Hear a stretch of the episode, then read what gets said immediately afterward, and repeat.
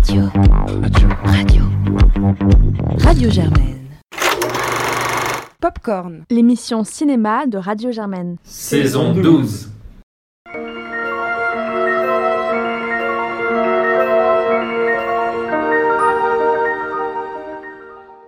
Bonjour, c'est Claire et donc je vais vous présenter aujourd'hui ce cinquième carnet canois avec une programmation euh, pour le sixième jour de Popcorn à Cannes assez fournie puisqu'on on va vous d'abord parler de Serre-moi fort, euh, nouveau film de Mathieu Amalric, Europa, euh, un film d'Aïder Rachid, puis un film chinois qui s'appelle Les Nuits de Zhenwu, ensuite un film hongrois qui est présenté à un certain regard qui s'appelle Woman Do Cry de Mina Mileva et Velsava Kazakova, ensuite un court métrage présenté à la 15 celui-ci réalisé par Mathilde Chavannes.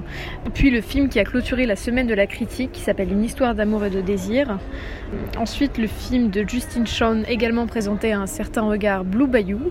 Un documentaire of A Night of Knowing Nothing réalisé par Payal Kapadia, euh, le nouveau film plutôt attendu de Shane Baker, Red Rocket, et puis enfin le film collectif réalisé par sept réalisateurs, The Year of the Everlasting Storm, euh, qui a été présenté à Cannes Première. Bonne écoute Salut, c'est encore Sarah et cette fois je vais vous présenter Les Nuits de Chun donc euh, qui a été sélectionné pour la sélection Un certain regard et qui a été réalisé par Jiazhuo Na. Donc, je vous ai déjà parlé d'un film chinois, donc Are You Lonesome Tonight euh, Donc, j'avais dit que c'était, enfin, j'avais fait une critique très positive dessus. C'était un film très maîtrisé au niveau du son comme de l'image. Euh, donc, un cinéma aux caractéristiques chinoises. Et donc là, je dirais que c'est pas tout à fait ça. Donc, euh, c'est un début assez balbutiant, on va dire, un début cinématographique assez balbutiant d'un cinéma chinois encore naissant. Donc, en résumé, euh, le film raconte l'histoire d'un jeune garçon qui a une relation assez complexe avec son père qui essaie sans cesse de mourir. Donc, euh, euh, et ce jeune garçon retrouve le réconfort chez une jeune tatoueuse. Et donc, ça retrace en fait l'histoire de ce jeune homme à travers voilà, sa jeunesse. donc, si je vous donc après, au niveau du film, au niveau plan technique, euh, il y avait beaucoup de plans très longs, un petit peu inutiles, euh, avec euh, des choix de montage qui n'étaient pas forcément adaptés, et une musique qui ne collait pas forcément avec l'image, ni avec l'ambiance, ni avec l'atmosphère. Donc des choix que, je questionne, que, que, je questionne un petit peu, puisque c'était de la musique ou des sons qui ne traduisait pas d'effet euh, en particulier, donc on ne savait pas ce que recherchait le réalisateur en utilisant cette musique ou ce son en particulier. Donc c'était un film, un premier film assez hésitant, euh, assez naissant, qui cherche encore ses repères, qui est encore en train d'expérimenter. Donc euh, je pense que le réalisateur en fait tentait différentes choses pour voir ce qui marchait. Donc je dirais que là c'était pas une totale réussite, même si je salue l'effort qu'il a fourni. Donc je dirais si vous aimez le cinéma chinois, si vous vous intéressez un petit peu, euh, je vais dire, euh, au cinéma naissant asiatique euh, moderne, allez le voir. Mais sinon, je dirais que vous allez peut-être vous ennuyer. vous allez peut-être en découvrir plus sur la culture chinoise, mais à part ça, je dirais que au niveau du contenu, au niveau de la matière du film en lui-même, c'est pas forcément, je recommanderais pas forcément. Bonjour, c'est Yula et moi je vais vous parler d'un film Europa de Haider Rachid qui s'intéresse en fait au traitement inhumain des migrants à la frontière turco-bulgare. Donc c'est un film profondément politique qui va en fait suivre l'histoire d'un jeune homme, un jeune homme qui s'appelle Kamal et qui est réfugié, qui n'a pas de papier et qui va essayer par la route des Balkans arriver jusqu'en Europe. Sauf que euh, une fois arrivé à la frontière bulgare turco-bulgare, va se retrouver chassé par des chasseurs de migrants qui vont en fait euh, tenter tout simplement de le tuer de manière euh, la plus barbare possible. Et donc il va se retrouver dans une forêt et il aura trois jours pour survivre dans cette forêt. Euh, trois jours où en fait il va être en panique totale puisque tout simplement il va être chassé tel un gibier. Alors moi j'ai beaucoup aimé ce film pour son message politique, un message que je n'avais pas conscience dont j'avais pas conscience dans sa totalité. C'est-à-dire, je connaissais la crise des migrants, je connais bien sûr euh, le rôle de l'Union européenne dans cette crise, mais je ne connaissais pas l'effrayante réalité des chasseurs de migrants qui existent dans les Balkans. Alors ces chasseurs de migrants, en fait, ce sont des personnes qui sont souvent des personnes en dehors de la police, mais qui vont travailler avec la police pour tout simplement chasser les migrants et en profiter pour les piller, puisque ces migrants sont souvent des personnes qui ont des moyens, puisque elles vont payer pour passer la frontière, et donc elles ont soit des téléphones, soit des bonnes chaussures. Et comme le disait le réalisateur, parce que j'ai eu l'occasion de ensuite, après le visionnage du film, euh, avoir euh, ce réalisateur devant nous qui répondait à des questions, il a dit qu'il était effrayé et écœuré par ce business qui en fait fait que ça marche et qui fait que ces chasseurs de migrants n'ont aucune morale puisqu'ils sont là pour tuer ces migrants et pour prendre de l'argent. Alors moi-même, je n'étais pas sûre que c'est vraiment euh, de la manière dont c'est montré dans ce film, donc j'ai fait mes propres recherches et en effet, la Hongrie et la Bulgarie, euh, dû à leur politique anti-migratoire et bien sûr complètement nationaliste, les policiers vont travailler en collaboration avec des volontaires qui vont suivre un entraînement de six mois pour devenir des chasseurs de migrants. Ce n'est pas seulement l'histoire qui m'a touchée, c'est la manière de la, réalisation de ce film qui est réalisée en fait en euh, close-up, non-stop. On suit Kamal de très près, c'est-à-dire on suit son visage. On voit ses boutons, la sueur. D'ailleurs, c'était l'intention totale du réalisateur de créer cette expérience VR comme dans un jeu vidéo. Euh, et on suit en fait tous les pas quand il saute d'arbre en arbre, quand il est euh, parmi les feuilles, quand il se cache, sa respiration. On se sent très très proche de cet acteur qui au final ne parle pas, voire très peu dans le film. Euh, et tout se passe par cette émotion, par, par ce jeu de caméra qui va constamment bouger, mais de manière très réussie et très maîtrisée. Et enfin, euh, le réalisateur a bien sûr souligné que comme c'était filmé dans une forêt, ils étaient obligés de s'adapter à la nature et ça on le ressent vraiment bien dans le film, c'est-à-dire que c'est la nature qui va aussi dicter la tournure du film puisque euh, ils n'ont pas eu un plan euh, très fixe de, des arbres, de quel arbre ils vont monter. C'est l'acteur qui a dû s'adapter à son environnement, la caméra qui a dû suivre et donc je trouve que ça, donne un mélange qui est très beau d'une nature qui prend le dessus. Et on se croirait dans Hunger Games, euh, ce qui est horrible à dire. Mais moi, c'était vraiment le ressenti d'un Hunger Games avec des migrants et donc des chasseurs migrants. Ce qui interpelle beaucoup. Voilà, c'est un film qui interpelle. Salut, c'est encore Sarah et cette fois je vais vous présenter Les Nuits de Chun donc qui a été sélectionné pour la sélection Un certain regard et qui a été réalisé par Jiazhuo Na. Donc, je vous ai déjà parlé d'un film chinois, donc Are You Lonesome Tonight? Euh, Donc, j'avais dit que c'était, enfin, j'avais fait une critique très positive dessus. C'était un film très maîtrisé au niveau du son comme de l'image. Euh, donc, un cinéma aux caractéristiques chinoises. Et donc là, je dirais que c'est pas tout à fait ça. Donc, euh, c'est un début assez balbutiant, on va dire, un début cinématographique assez balbutiant d'un cinéma chinois encore naissant. Donc, en résumé, euh, le film raconte l'histoire d'un jeune garçon qui a une relation assez complexe avec son père qui essaie sans cesse de mourir. Donc, euh, euh, et ce jeune garçon retrouve le réconfort chez une jeune tatoueuse. Et donc, ça retrace en fait l'histoire de ce jeune homme à travers voilà, sa jeunesse. donc, si je vous donc après, au niveau du film, au niveau plan technique, euh, il y avait beaucoup de plans très longs, un petit peu inutiles, euh, avec euh, des choix de montage qui n'étaient pas forcément adaptés, et une musique qui ne collait pas forcément avec l'image, ni avec l'ambiance, ni avec l'atmosphère. Donc des choix que, je questionne, que, que, je questionne un petit peu, sans, puisque c'était de la musique ou des sons qui ne traduisait pas d'effet euh, en particulier, donc on ne savait pas ce que recherchait le réalisateur en utilisant cette musique ou ce son en particulier. Donc c'était un film, un premier film assez hésitant, euh, assez naissant, qui cherche encore ses repères, qui est encore en train d'expérimenter.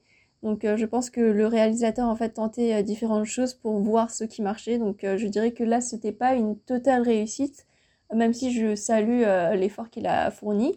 Donc je dirais si vous aimez le cinéma chinois, si vous vous intéressez un petit peu, je vais dire, au cinéma naissant asiatique moderne, allez le voir. Mais sinon, je dirais que vous allez peut-être vous ennuyer. Euh, vous allez peut-être en découvrir plus sur euh, la culture chinoise, mais euh, à part ça, je dirais que au niveau du contenu, au niveau de la matière du film en lui-même, c'est pas forcément, je recommanderais pas forcément.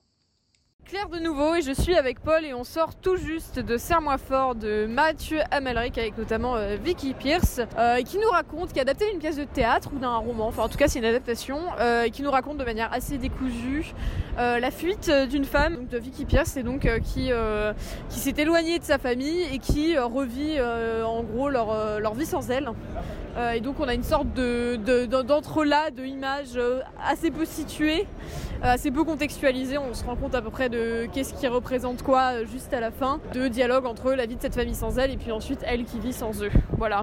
Euh, Paul ah oui, oui, donc bah, sans, sans, expliquer effectivement ce qui se passe, qu'on comprend à peu près à la moitié du film, c'est un film sur le, sur le deuil, sur l'abandon, sur la solitude, sur le, passage en fait euh, dans un état d'attente, de, transition en fait.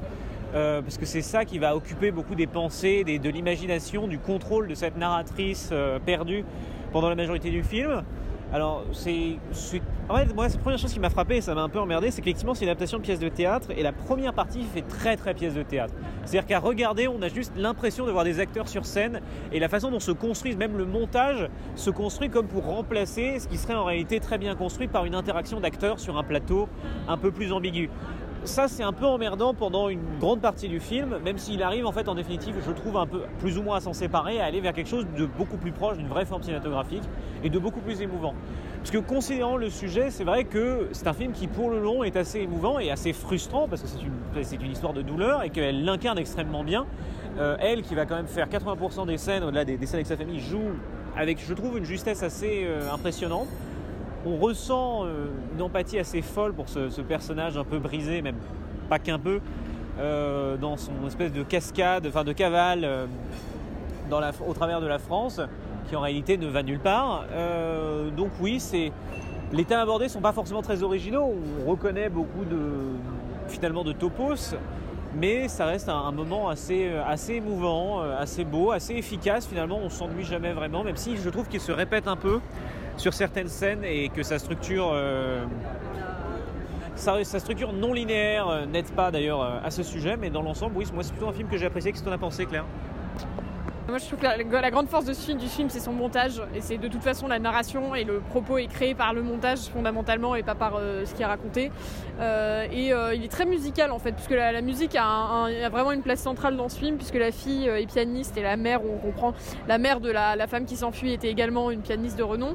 Et, voilà, en fait, ce film, c'est justement, il dialogue beaucoup par répétition, par refrain, par motifs qui se répètent. Donc je trouve que c'est une structure qui est au final très musicale et qui au final est assez intéressante pour euh, arriver à puisqu'on a arrivé à en gros montrer euh, ce qui nous reste ce qui nous reste des autres, ce qui lui reste des autres une fois qu'ils sont partis, euh, comment est-ce qu'ils ont ils se sont ils sont venus venus s'incruster dans son quotidien. Et il y a quelques scènes notamment de, moments où donc on voit le père donc le père et donc le mari de, de la femme jouée par Vicky Pierce qui dialogue avec ses enfants et qui est sans cesse interrompu par la voix de Vicky Pierce en hors champ qui va venir créer de l'harmonie là où euh, avant l'intervention de cette voix, euh, il n'y en avait plus du tout. Et ça, c'est une scène que j'ai trouvée, c'est probablement ma scène préférée du film, c'est très beau. Euh, et assez touchant, donc en plus c'est plutôt efficace effectivement, ça dure une heure et demie, ce qui à Cannes est quand même une très très grande qualité. donc voilà, moi j'ai plutôt passé un joli moment, malgré effectivement des thèmes un peu attendus, c'est vrai que j'avais l'impression d'avoir déjà vu tous ces thèmes représentés par d'autres films de la sélection, mais là il le fait plutôt bien et cette agilité du montage euh, le, rend au final assez intéressant. Bonjour à tous et à toutes, je suis en compagnie de Paul, nous venons tout juste de sortir de Cinéum Aurore euh, à Cannes-la-Boca.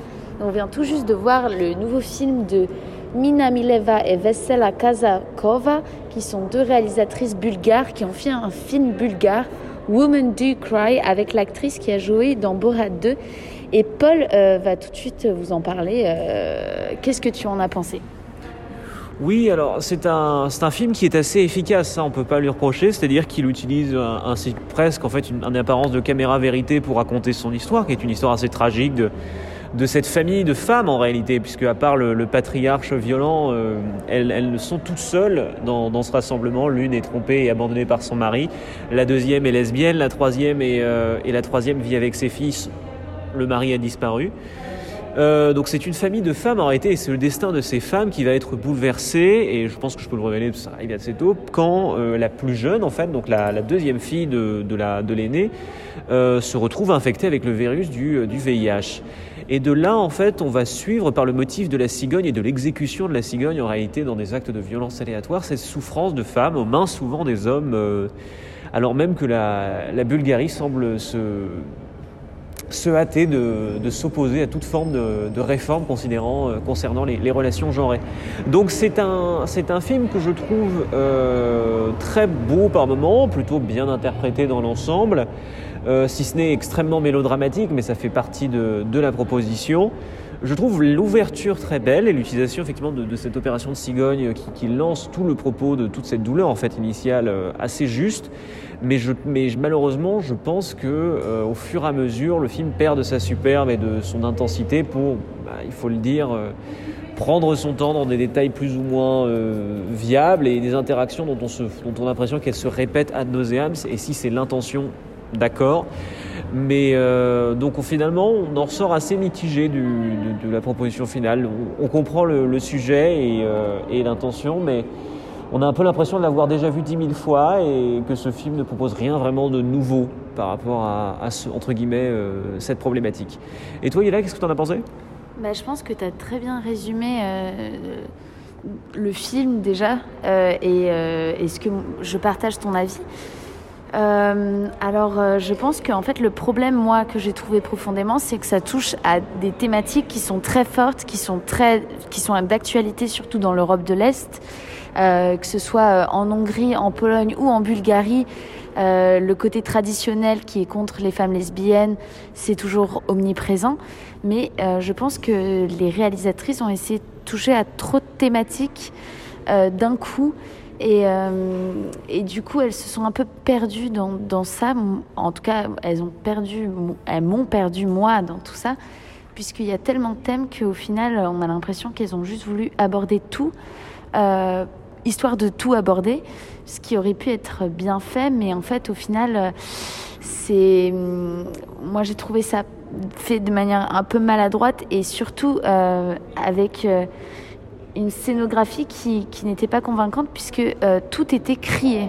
Vraiment, moi, je- j'en retire de ce film qu'il y avait beaucoup de cris. Euh, les femmes se disputent tout le temps entre elles, il y a tout le temps des conflits. Les conflits se règlent par des cris. Et euh, ça fait, du coup, comme tu l'as dit, mélodramatique, un peu pièce de théâtre. et surtout, bah, moi, j'aurais préféré quelque chose de plus posé, euh, même si on peut avoir des scènes, bien sûr, de, cris, de, euh, d'énervement, mais si ce n'est que cela, eh ben moi je trouve que ça, ça, ça rend pas le propos plus fort. Euh, au contraire, les moments où justement, par exemple, il y a une femme qui va du coup en avoir marre et va même essayer de, de sauter du balcon, c'est une scène tr- très silencieuse qui est 20 fois plus forte que les scènes de cris et de disputes entre euh, ces femmes ou, ou entre euh, les femmes et les hommes que- qu'elles rencontrent, que ce soit le gynéco, etc.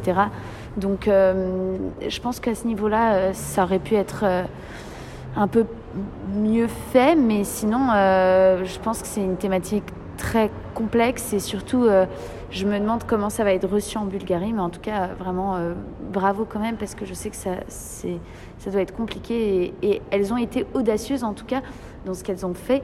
Elles n'ont pas hésité et ça, euh, ça faut dire qu'elles elles sont allées jusqu'au bout. Et je pense qu'il y a beaucoup de gens qui abordent des thèmes sans trop les aborder jusqu'au bout par peur.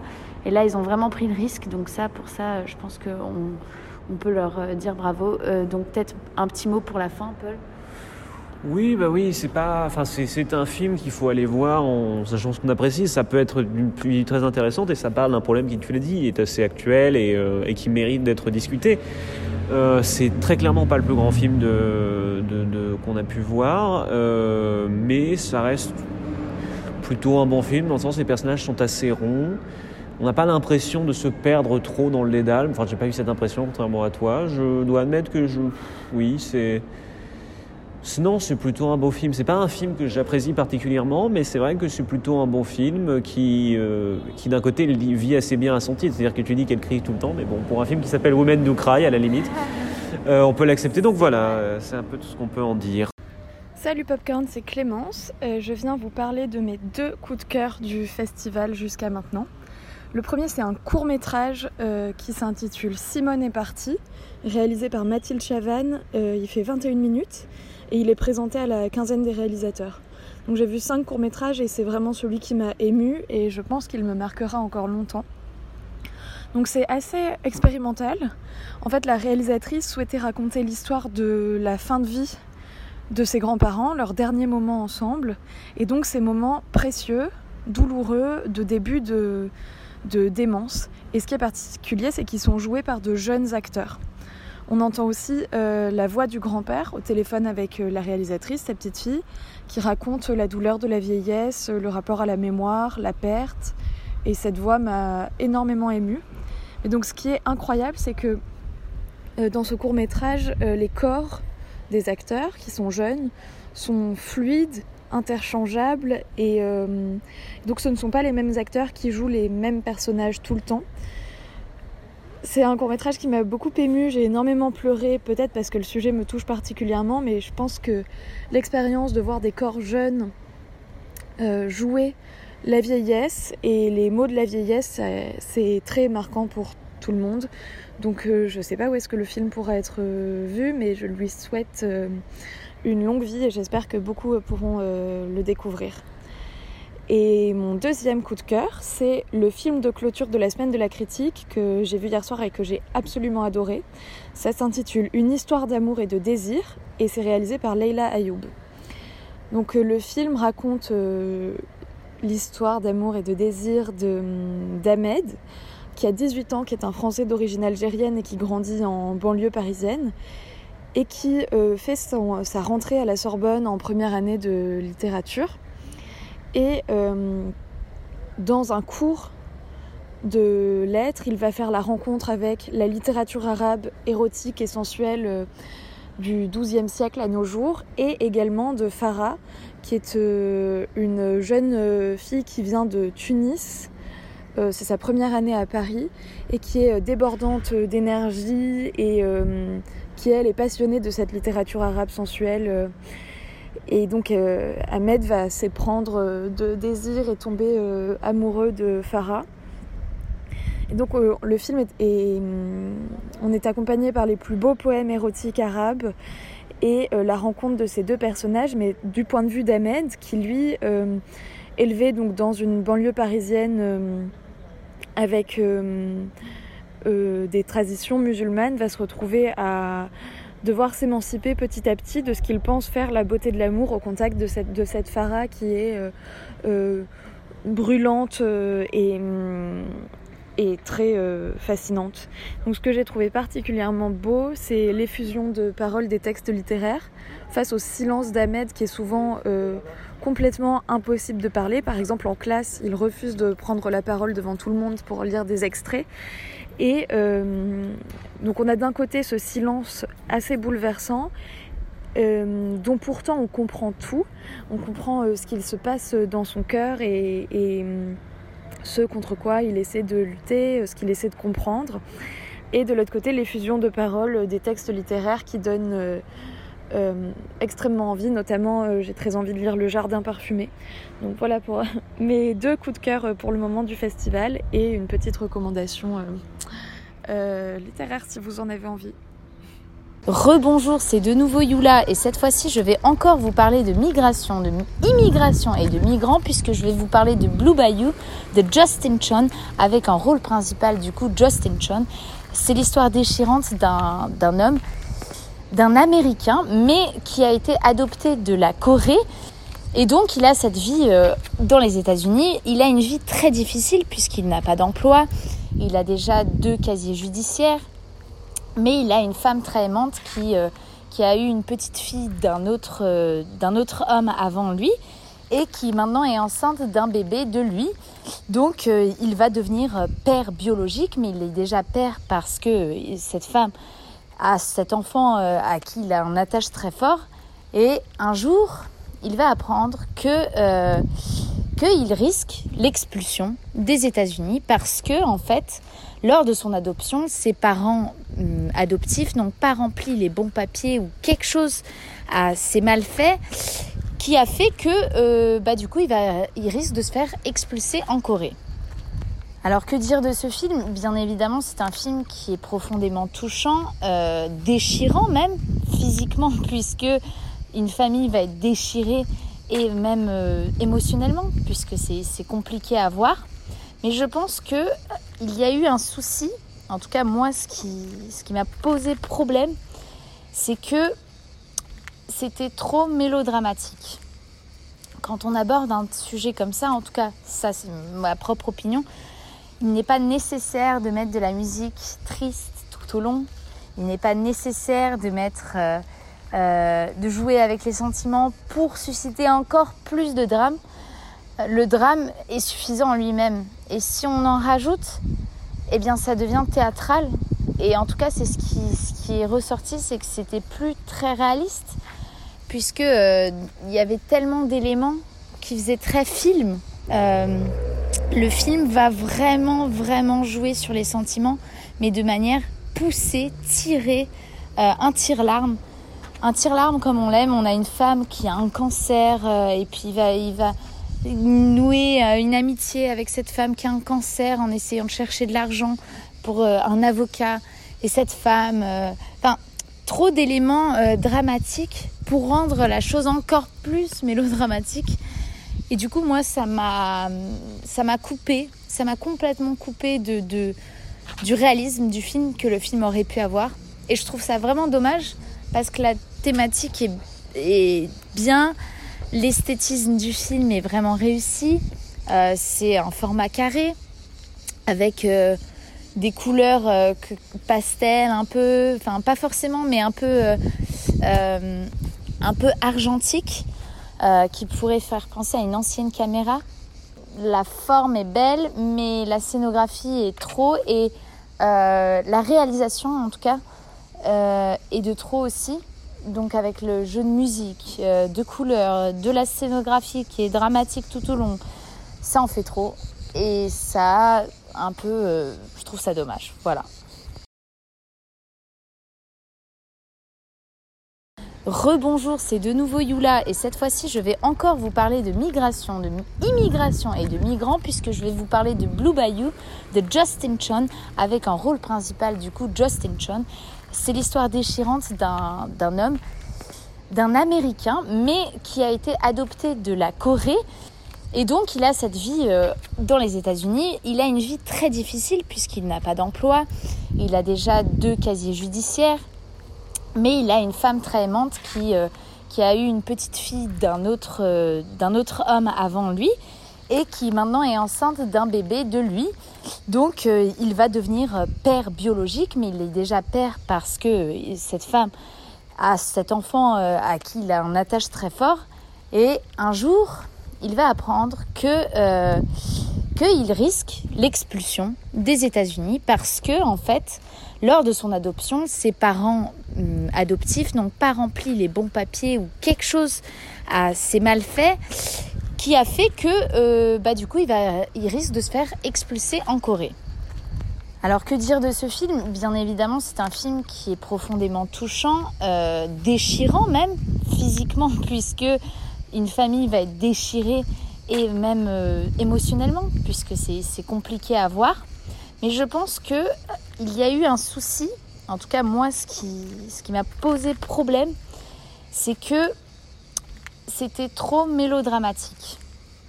Quand on aborde un sujet comme ça, en tout cas, ça c'est ma propre opinion, il n'est pas nécessaire de mettre de la musique triste tout au long. Il n'est pas nécessaire de mettre, euh, euh, de jouer avec les sentiments pour susciter encore plus de drame. Le drame est suffisant en lui-même. Et si on en rajoute, eh bien ça devient théâtral. Et en tout cas, c'est ce qui est ressorti, c'est que c'était plus très réaliste, puisque euh, y avait tellement d'éléments qui faisaient très film que le propos que menait euh, le réalisateur Justin Chon, qui a un propos très important, puisque c'est quelque chose, euh, on voit même à la fin du film des images de, de- gens qui ont été adoptés aux États-Unis et qui sont encore en risque d'expulsion aujourd'hui en Amérique, alors qu'ils ont vécu toute leur vie en Amérique et qu'ils sont américains. Donc c'est quelque chose d'actualité. Mais euh, le film va vraiment, vraiment jouer sur les sentiments, mais de manière poussée, tirée, euh, un tire-larme. Un tire-larme comme on l'aime. On a une femme qui a un cancer euh, et puis il va, il va nouer une amitié avec cette femme qui a un cancer en essayant de chercher de l'argent pour un avocat. Et cette femme, enfin, trop d'éléments dramatiques pour rendre la chose encore plus mélodramatique. Et du coup, moi, ça m'a, ça m'a coupé, ça m'a complètement coupé de, de, du réalisme du film que le film aurait pu avoir. Et je trouve ça vraiment dommage parce que la thématique est, est bien, l'esthétisme du film est vraiment réussi. Euh, c'est un format carré avec euh, des couleurs euh, pastel un peu, enfin pas forcément, mais un peu, euh, un peu argentique, euh, qui pourrait faire penser à une ancienne caméra. D'ailleurs, on voit même des petites traces euh, noires sur les côtés, des fois un peu comme, euh, vous voyez, un peu comme quand on a dans les vieux films anciens, quelque chose qu'ils ont gardé. Donc je pense que, que la, la forme est belle, mais la scénographie est trop et la réalisation, en tout cas, est de trop aussi. Donc avec le jeu de musique, euh, de couleurs, de la scénographie qui est dramatique tout au long, ça en fait trop. Et ça, un peu, euh, je trouve ça dommage. Voilà.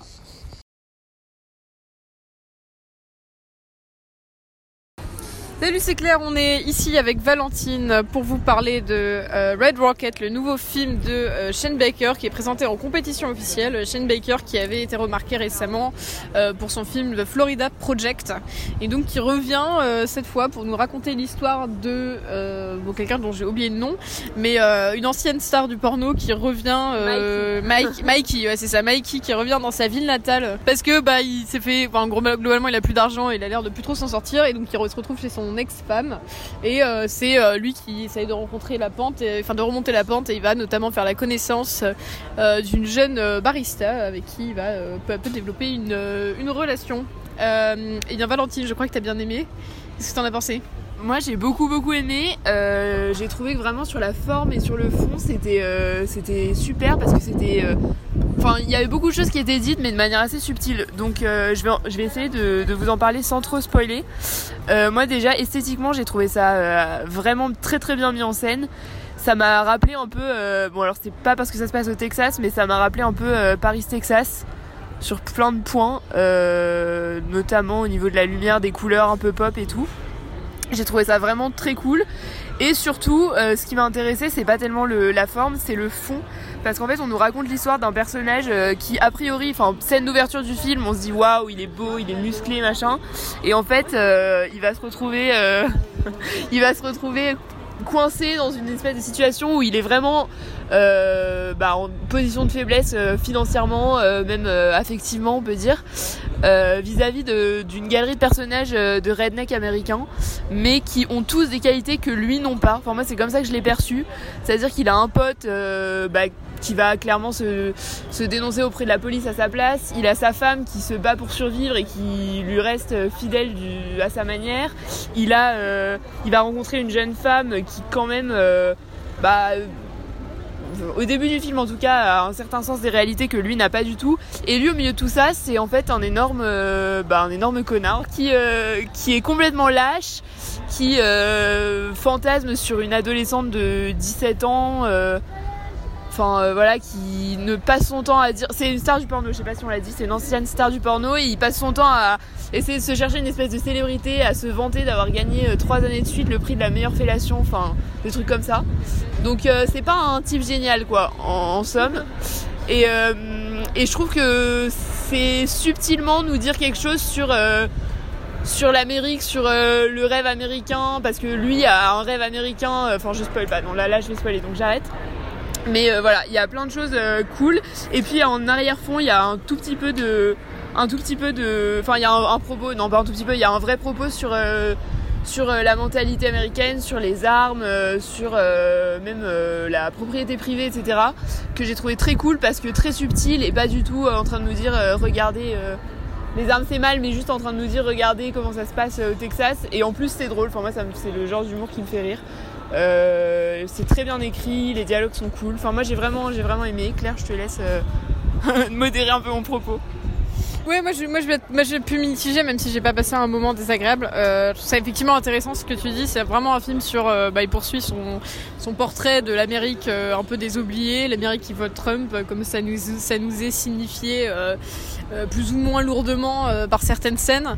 mais, mais effectivement, ouais, on a véritablement une défense de bah, voilà, ces Texans un peu redneck qu'on regarderait de loin. Puisqu'au final, comme tu l'as dit, l'élément perturbateur, c'est ce mec qui a des rêves de grandeur, qui, est, qui s'est barré pour aller à Hollywood et qui n'attend que y retourner. Et c'est lui qui va venir euh, perturber et, et, euh, faire du mal à cet écosystème qui avait l'air de se débrouiller plutôt bien sans lui. Euh, donc on sent une certaine affection pour ce qui, pour tous ces personnages, qui va pas venir prendre de haut ou filmer comme des bêtes de foire, ce qui est quand même assez agréable. malgré tout, moi je trouve que en fait c'est un film, c'est un film qui se veut très drôle, mais je trouve que parfois il tombe un peu à plat, notamment à cause de son montage. Notamment à la fin, il y a trois scènes qui auraient pu être une scène finale et où il y avait un fondu en noir. Donc moi j'étais bon, ok, là c'est fini. Euh, et, euh, et pareil, je trouve qu'en termes, en fait, ça aurait pu être plus drôle que ça. Et en termes de que ce soit de timing, de jeu des acteurs, euh, même les fois où on, où ils sont notamment en groupe à essayer de se, à la fin, il y a une scène où ils passent, ils se hurlent dessus. Enfin, je trouvais que c'était très tapageur et assez peu coordonné, assez peu rythmé. et donc du coup, ça tombait un peu à plat en fait. Et il y a un certain nombre de scènes qui sont comme ça. Je trouve vraiment il y a des personnages qui se hurlent dessus. Euh, c'est assez peu ce qui se passe, c'est assez peu lisible. Euh, donc, euh, donc voilà, je trouvais, je trouvais par comparaison donc les films de Shane Black, notamment Kiss Kiss Bang Bang ou The Nice Guy, qui bon alors qu'il le deux se passe à Hollywood, mais qui pareil raconte des, espèces de paumés, des pauvres types qui, qui, vont se retrouver dans un nombre d'emmerdes incalculable. faisait beaucoup mieux cette histoire de timing, de se rendre en ridicule. Après, on peut pas reprocher aux acteurs de pas y mettre du sien. Euh, l'acteur principal vraiment est complètement à fond, mais je trouve que parfois il cabotine presque trop parce qu'il est assez monotone euh, dans son jeu. Euh, pour tout, ouais, c'est juste toute cette espèce de, mec en permanence exubérant, surenthousiaste tout le temps, qui fait que, bah voilà, encore une fois, je trouvais que ça manquait de rythme et peut-être de direction d'acteur sur ces scènes-là pour les rendre véritablement efficaces et aussi drôles qu'elles auraient pu être. Alors c'est clair cette fois, je vais vous parler euh, pour terminer cette journée, euh, cette cinquième, sixième journée à Cannes de The Year of the Everlasting Storm, réalisée par sept euh, réalisateurs, donc notamment Jafar Panahi, Anthony Chen, Malik Vital, Laura Poitras, Domininga, Soto Mayor, David Lowy et Happy Chapon, Vera Setacool. donc un, casting plutôt plutôt trois étoiles. Donc pour un film qui est en fait une série de courts métrages réalisés par chacun de ces réalisateurs autour de leur expérience de la pandémie Covid, euh, d'où le titre euh, The Year of the Everlasting Storm. Donc moi, en ce qui me concerne, c'est le premier film que je voyais qui prenait comme sujet direct la pandémie, et je dois dire que j'ai plutôt aimé. Alors évidemment, comme tous les films dits à sketch, ou en tout cas euh, qui sont des suites de, scènes et d'histoires qui n'ont pas de lien entre elles, forcément c'est inégal et forcément je les aime pas tous pareil. Hum, j'ai personnellement beaucoup aimé celui d'introduction réalisé par Jafar Panahi, où il nous raconte globalement c'est une petite vignette autour de l'histoire de sa, de sa grand-mère qui est venue les visiter avec elle et sa femme donc c'est complètement euh, documentaire et biographique en l'occurrence puisque ça raconte euh, une histoire familiale qui va venir les visiter. Donc c'est euh, les relations, enfin l'évolution de la relation entre la grand-mère et son lézard de compagnie dont j'ai oublié le nom.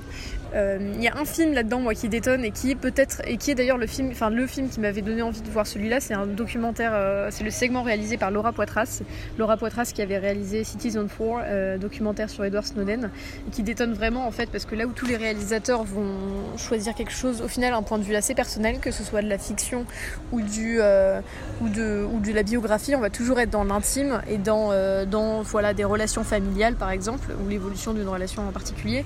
Et elle va nous faire un espèce de segment d'enquête sur une, sur une entreprise qui vend des cyberarmes et comment est-ce que la pandémie et notamment tout ce qui va se développer autour des données euh, médicales permet de faire progresser euh, la, surveillance, euh, l'état de surveillance généralisé. Donc pour moi c'est vraiment un film qui, qui a un peu rien à voir avec Ferrala parce que toutes les autres ont un peu une ambiance assez, poétique et encore une fois assez dans l'intime. qui est peut-être celui qui dans son propos m'a le plus intéressé, mais qui je dois dire détonne un peu avec les autres documentaires. Donc moi mon souhait après ce film c'est vraiment qu'elle en fasse un long métrage, parce qu'en plus ce qu'elle raconte est je dois dire assez incompréhensible. Ainsi s'achève donc euh, ce 5 e carnet canois. On espère qu'il vous a plu et on vous dit à demain.